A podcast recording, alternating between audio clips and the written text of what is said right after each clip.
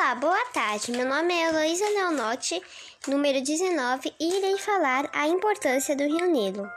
Um deserto não parece ser o local mais adequado para garantir comida e conforto. Como estão os grupos que deram origem ao Egito puderam sobreviver e fixar uma região deserta? Mas isso tem uma resposta.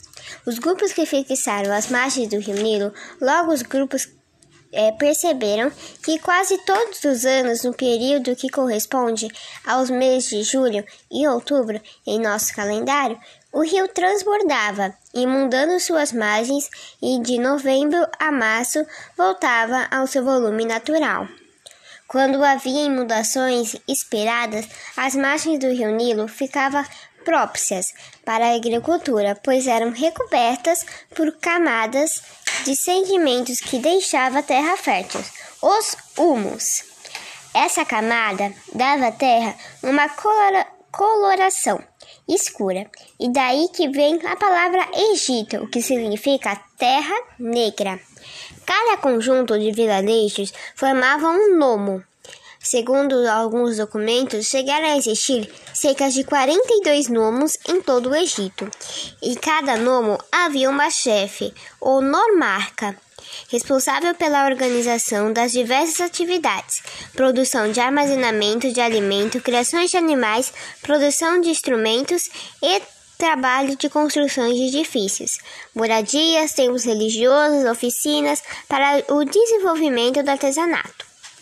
Os normacas também organizavam trabalhos e obras para o controle do aproveitamento do rio Nilo.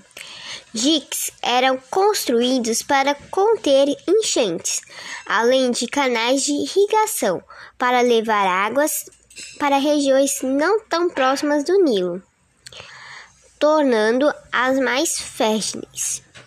Com o tempo, os nomos, que tinham um exército mais eficiente, conseguiam conquistar eh, os mais fracos, que passavam a ser governantes por um único nomarca. A agregação dos nomos deu origem a dois reinos, Alto Egito e Baixo Egito. Por volta de 3200 a.C., o governante do Alto Egito, Menes, também conhecido como Nimer ou Meni, conseguiu unir o Alto Egito e o Baixo Egito, transformando-os num rei em só reino. Assim, tornou o primeiro faraó, o primeiro faraó, título do rei do Egito, e fundou a primeira dinastia. Dinastia, a série de reis que uma mesma família que se sucedem no poder. Continuando, egípcia. Desde então, os faraós passaram a concentrar poderes administrativos e judiciais, militares e religiosos. Agora irei passar para Giovana continuar nossa aventura pelo Egito.